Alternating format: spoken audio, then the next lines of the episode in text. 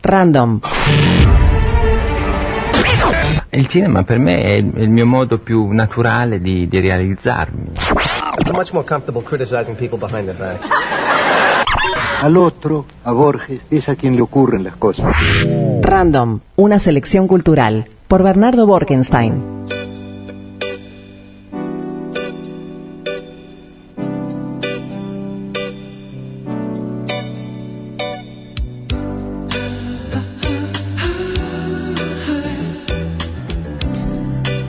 Bernardo, ¿Cómo andan? con ¿Cómo un anda, producto Bernardo? Veracruz ¿Cómo anda, en mis eh? manos, te doy la bienvenida. Que gracias. Yo tengo que los son labios. tu que es tu marca, claro. Estamos en este momento con el protector labial porque el frío nos nos trajo trae Bernardo. a mal traer. Sí, el vientito y el frío ahora y los cambios de clima que te destrozan los labios. Sí, el protector labial Veracruz es un, producto bueno. que desarrollé de tiempo. Bueno, está, cuando- lo que hago cuando soy químico, ¿verdad? Cuando te vas de acá. La otra Claro. faceta. Pero ahora te tenemos en, en plan columnista de cultura y hoy vamos a empezar con 1984. Exacto. La famosa novela de Orwell. Bien, un tema eh, complejo, ¿no? No nos va a dar para agotarlo ni mucho Sí. menos, vamos a dar una pincelada. Eh, elegí la, la canción de Spandau Ballet que se llama True, porque el tema de la verdad es algo que atraviesa toda la novela. Pero vamos a empezar un poquito antes de la novela, ¿verdad? Vamos a empezar con el autor, en este caso, pues es muy importante saber quién fue George Orwell para entender un poquito por qué escribió esto. Bien. Orwell eh, era indio y nació con el nombre de Eric Arthur Blair. Tuvo una vida muy aventurera. eh, se mudó a Inglaterra joven, entró a la universidad donde le hacían bullying por ser pobre. Se fue, se enroló en la policía imperial, trabajó en Birmania, donde no se bancó los abusos de la policía, algo que lo marcó mucho, y se fue también, siguió viajando, se enroló en un grupo marxista en Cataluña, donde Ah. escribe una obra Metió de apología marxista. ¿Eh? Metió ruta, ¿eh? Por todos lados viajó. Impresionante. Pero se, se desencanta del marxismo también. Dice que eh, no hay ninguna diferencia entre el comunismo tal cual él lo vio ni el nazismo. Mm, viaja por el resto del mundo y vuelve a recalar en Inglaterra.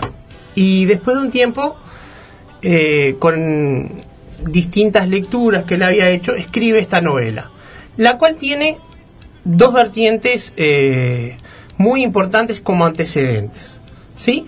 Una que es un maestro de él, que es Aldous Huxley, que ahora vamos a, a brevemente decir quién era, y una novela que él leyó como un antecedente directo.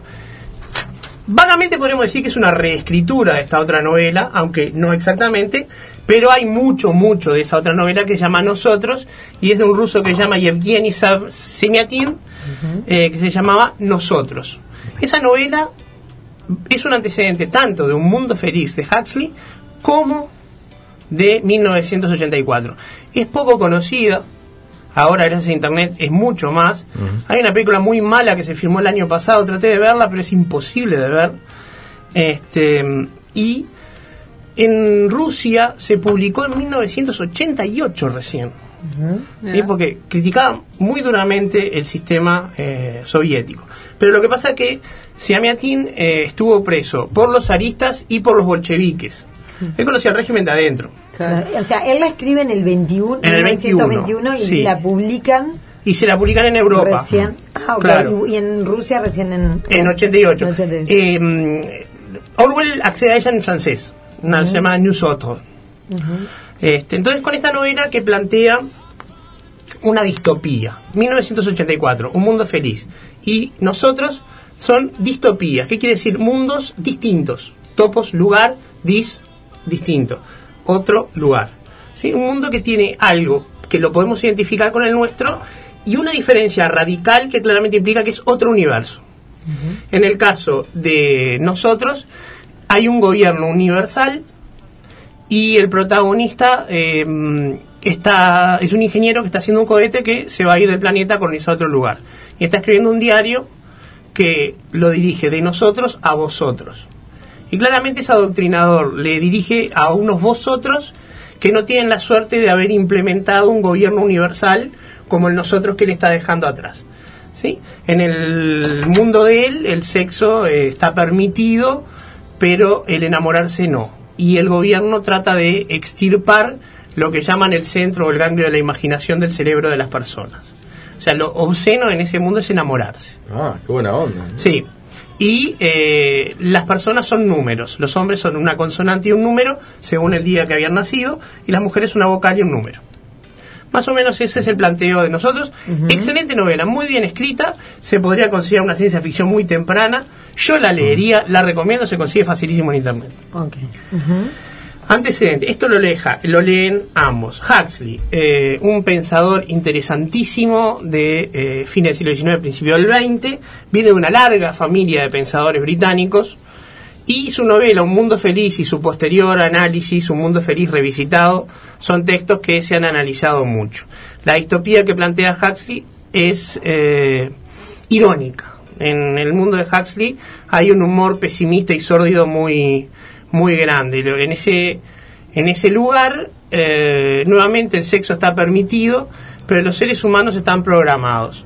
Son concebidos artificialmente y desde esos úteros artificiales se saben si van a ser de la clase alta, la media o la baja, se llaman alfas, betas o gamas, y son eh, condicionados, por ejemplo, los de la clase baja para odiar a los libros, para ser alcohólicos, para no aspirar a más, los de la clase alta para despreciar a los de la clase baja, para ser este, intelectuales. Entonces, son programados para no querer moverse socialmente y para que todo siga como está. Eh, por ejemplo, en ese mundo, la palabra madre se considera obscena.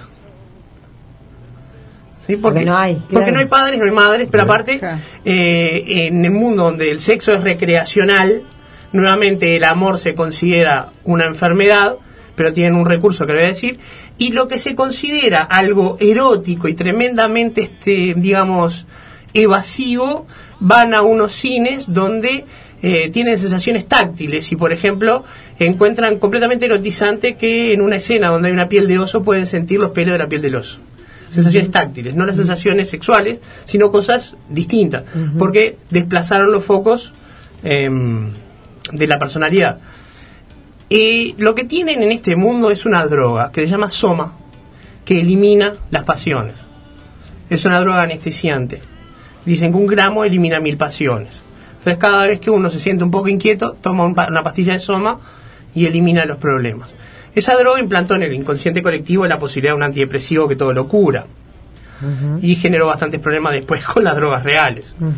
Pero eh, es, es la marca de esa novela, el soma. ¿Esta novela de qué año es? ma- ¿De qué fecha estamos hablando, Bernardo? Y es un- unos 10 o 15 años anterior a la otra. Con nombres de personajes Una- también curiosos, ¿no? Sí, eh, se llamaban Lenina y Marx, o sea, Bernard Marx y ella Claro, se llama Lenina. Lenina, Sí. Y como le Sí. digo, tiene un humor oscuro toda la obra de Huxley. Es, eh, hay, hay algo, no, no puedo decir que sea graciosa porque no lo es, es muy sórdida, pero plantea rasgos que, como decir, sí, él se está riendo cuando la escribe, pero el que la lee no se va a reír. Claro. Este, bueno, y esto es lo que tiene como punto de partida lo que luego Orwell va a hacer. El mundo de Orwell es tétrico. Él plantea desde la década del 40 cómo ve lo que va a ser el mundo en 1984, que para nosotros es pasado. Claro, pero estaba haciendo futurología. Él digamos. estaba haciendo una futurología, pero en realidad lo que estaba haciendo es una, Una crítica, muy fuerte del claro, stalinismo. Claro. Él lo que hacía era una crítica política más que una especulación tecnológica. Él veía un mundo estancado tecnológicamente y eh, destruido, con la misma tecnología de su momento y en decadencia. Por ejemplo, las casas eran las mismas y se habían destruido por falta de mantenimiento. Todo era igual, era analógico a más no poder, nada había evolucionado. Por ejemplo, para conseguir hojas de afeitar tenía que ir al mercado negro a comprar negro, perdón, a comprar las mismas de aquella época, comprar hojas de afeitar oxidadas. Usadas y oxidadas. No, usadas no, pero oxidadas sí. este, porque si compraba las oficiales era imposible afeitarse con ellas. Entonces, eh, había un mundo que estaba dividido en tres clases nuevamente. Proletarios, subhumanos, que la clase dominante que se llama el partido despreciaba, y el partido dividido en dos, el partido exterior y el partido interior, que no se mezclaban tampoco. Partido interior, una especie de alta nobleza, y el partido exterior, una clase media. El protagonista, se llama Winston Smith, pertenece al partido exterior. Su vida está altamente regulada y tiene una presencia que es la más inquietante de todas, que son las telepantallas. En todos lados hay una pantalla por la cual sale una imagen que no pueden apagar. Todo el tiempo está dando propaganda al partido. todo el tiempo y no la pueden apagar. Todo el tiempo dando porcentajes de los aumentos de las producciones, noticias, porque una cosa que no dije, el mundo está permanentemente en guerra, noticias de cómo va la guerra, y cada tanto aparece un boletín estridente y tienen que escucharlo. Y lo que es peor y más terrible es que esas pantallas son dispositivos de entrada y salida, lo pueden ver a él. Entonces el mundo está permanentemente espiado. Y un líder que nadie vio, que nadie conoce, que se llama Gran Hermano. Ah. Los reality shows que llaman Gran Hermano toman el nombre de 1984. Claro. Sí, ese nombre que se, se volvió a poner en moda surge de Gran Hermano. Pero entonces, el partido exterior, sobre todo, y el interior también, pero en menos medida, porque los del partido interior pueden apagar la telepantalla, están vigilados por el poder que supuestamente está coronado por Gran Hermano, pero es una persona que nadie vio. Entonces, este poder eh, autosostenido está estructurado en ministerios y sostenido por una ideología que se llama INGSOC, que es claramente eh, ingeniería social, algo que se intentó hacer en el estalinismo. Y estos ministerios se llaman el Ministerio de la Verdad, el Ministerio de la Paz, que es el Ministerio de la Guerra, y el Ministerio del Amor. El Ministerio del Amor es, es la policía, y es cualquier cosa menos el Ministerio del Amor, es, es de un cinismo terrible. Y el Ministerio de la Verdad en realidad lo que hace es inventar el pasado, reescriben el pasado. Porque eh, la ideología es que el que es dueño del pasado es dueño del futuro. Y el que es dueño del presente es dueño del pasado. Entonces está todo el tiempo reescribiendo la historia, cambiando lo que pasó para poder cambiar la idea. Y la gente está condicionada para creerse todo. Cualquier cosa que sale de la telepantalla es verdad automáticamente. Bien, ¿cómo se hace eso? A través de la gran genialidad que plantea Orwell en su novela. Fueron reformateadas las mentes y se les enseña una forma de pensar que se llama doble pensar, a través de una forma de hablar que se llama neolengua, que elimina los adjetivos, elimina la poesía, elimina cualquier forma compleja de pensamiento y acorta las palabras. El Ministerio de la Verdad se llama Minver, el Ministerio del Amor, Minamor, por ejemplo, la nueva lengua se llama neolengua. Todo se acorta, todo se achica, eliminando cualquier posibilidad de complejidad. Por eso ingeniería social es INSOC. Y todo es igual. Se trata de sacar todo lo que pudiera llevar a pensar o a complejizar el pensamiento. Y de esta manera, eh, la gente que está encargada del diccionario, que es el, el gran objetivo de la neolengua, de la ideología de la ingeniería social, se vanagloria de cómo cada nueva edición del diccionario achica la anterior. El gran logro es cómo logran achicar el diccionario en sus nuevas versiones. Winston Smith, su gran problema es que él recuerda. Él recuerda que las cosas no siempre fueron así. En el mundo que plantea hay tres bloques. Él vive en Inglaterra, que forma parte de Ausland, que se traduce por Oceanía, que puede confundir con la Oceanía de nuestro mundo real, pero es Ocealandia en realidad, que está en guerra al principio de la novela con Eurasia, que es la parte de Europa y la parte más cercana de Asia, o al final de la novela con Estasia, la parte este de Asia, que es la, la parte del lejano oriente. Pero por esa forma de doble pensar, cuando el gobierno cambia de enemigo, siempre estuvo en guerra con ese enemigo y nunca estuvo en contra del otro, siempre salían con uno en contra del otro. Y siempre fue así. Y la gente está obligada a creerlo. Winston Smith no puede, y ese es su gran error. Su gran error no, su gran problema. Claro, porque le provocará mucho sufrimiento. Le provoca sufrimiento y hay otro, otro tema, es que la policía del amor ha instituido un crimen, que es el crimental. Crimen mental en neolengua. Ya solo pensar distinto es un crimen. Se dan cuenta que lo Y va a ser castigado en su momento. Pero, eh, no contento con eso, Winston Smith conoce a Julia, una chica de la que se enamora y con la que tiene una relación. ¿Sí? Ellos se enamoran, consiguen un lugar donde encontrarse y a raíz de ¿Está estar... permitido o no acá? No, no, está perdido. De, de hecho, Julia pertenecía a lo que llamaba la Liga Antisex. Mm. Era una liga que promovía la castidad dentro del partido exterior. Ella secretamente, Estamos en problemas. claro. secretamente ella era promiscua y además era contrabandista, o sea, era todo lo contrario, pero formalmente tenía que mantener las apariencias. De todas maneras, eh, ellos encuentran este lugar eh, para, para, para refugiarse de, Sí. de- de gran hermano, porque los proletarios no tenían telepantallas, porque no había que vigilarlos. Sí. Y a lo largo de la novela se repite una canción que se llama Naranjas y Limones. Dicen las campanas de San, de San, San Pedro, poner, eran iglesias. Que es un juego que pareció el Martín Pescador. Martín Pescador me dejará pasar. Y que va cerrando un nudo de orca alrededor de ellos. ¿Ah? Hasta que al final caen. Y cuando caen, se produce el desenlace de la novela. Y es uno de los puntos famosos cuando se eh, produce toda la, digamos, la apoteosis de Winston, el enfrentamiento entre un personaje que no pude nombrar todavía, que es O'Brien, que es el otro personaje que se enfrenta Winston Smith, que él creía su amigo, que le da la posibilidad de enfrentarse a una hermandad que supuestamente iba a derrocar al partido, y eh, al final era un, un oficial de la Policía del Amor. Entonces, eh, Cabecita, él era ver torturador y lo lleva a la famosa habitación 101, que es el lugar donde todos son enfrentados con sus peores temores. Y se quiebran, inevitablemente todos se quiebran. ¿Cómo es que el gobierno logra unificar a la gente y evitar que todo el mundo eh, esté alineado y no se revele? Tenían los dos minutos de odio.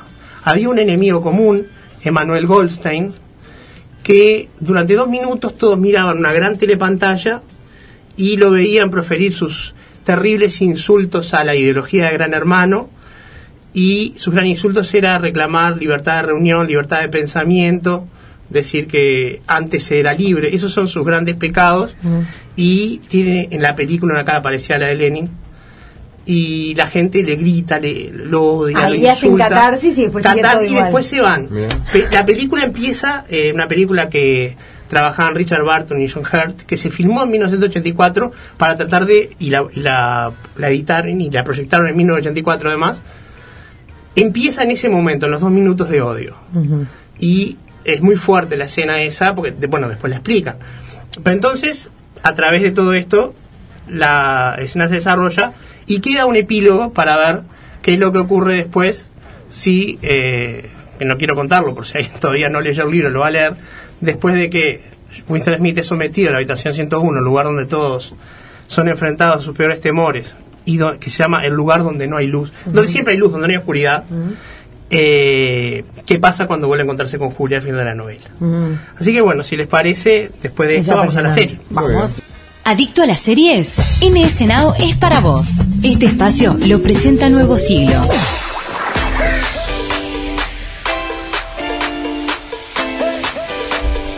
Bien, Leonardo, y la serie de hoy se La llama serie- Nafta Super. Sí, vamos a romper Mira. un poco el clima de lo que veníamos. Eh, al que no le gusten los insultos, Verbigracia, las puteadas, no la vea. Bien, es una buena serie aclaración. argentina, Ah, qué raro. ¿Cómo le gusta la chanchada del argentino también? tumbera, no es chanchada, no para nada. No, digo chanchada en cuanto a, la, a lo, a lo procas. Sí, sí, pero con otro sentido. Esta es una serie tumbera. Eh, se desarrolla en la matanza. Eh, tiene sentido el lenguaje porque los personajes hablan así, de un sentido realista. Eh, está muy bien filmada, tiene mucho sentido, pero es una serie de superhéroes. Nafta Super es la Liga de la Justicia Dentro de la matanza. dentro de la matanza. Lo que pasa es que hicieron una inversión especular y todos los Como muy personajes bizarro todo lo que vas aportando, una cosa tras en la vez de otra. superhéroes son villanos, son eh, delincuentes. Ajá. En vez de ser superhéroes son delincuentes. Entonces tenemos que Flash es un ladrón que se llama Ráfaga, Superman se llama El Pini, el Linterna Verde se llama El Faisán, este, Batman es un policía que es Pablo Rago, que se llama El Federico, y anda en moto siempre con un casco de calavera. Y es muy gracioso el sentido de que por un lado está siempre la inversión, porque el mejor personaje de todo es eh, un policía que es el Guasón y que está hecho- interpretado por Capusotto, que aparece en la película que da origen a todo esto, que se llama Kryptonita.